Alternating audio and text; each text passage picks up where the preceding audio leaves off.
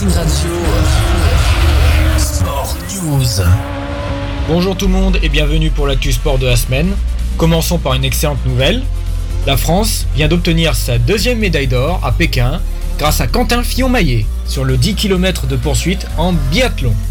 Il a également remporté la première sur l'individuel, ce qui lui fait 4 médailles avec l'argent en sprint et en relais mixte. Il devient donc le premier Français à en gagner autant en l'espace d'une seule édition des Jeux d'hiver. Malheureusement, tout cela est gâché. Pour les supporters niçois parmi nous, j'entends, car l'OGC Nice a perdu 2-0 contre Lyon hier.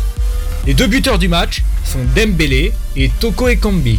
Enfin, revenons à Pékin, où le tribunal arbitral du sport a débuté les auditions qui lui permettront de décider si la prodige du patinage russe Kamila Valieva, contrôlée positive à la trimétazidine, peut participer à l'épreuve féminine des JO mardi. Bonne journée à toutes et à tous, profitez du début du Super Bowl et à la semaine prochaine.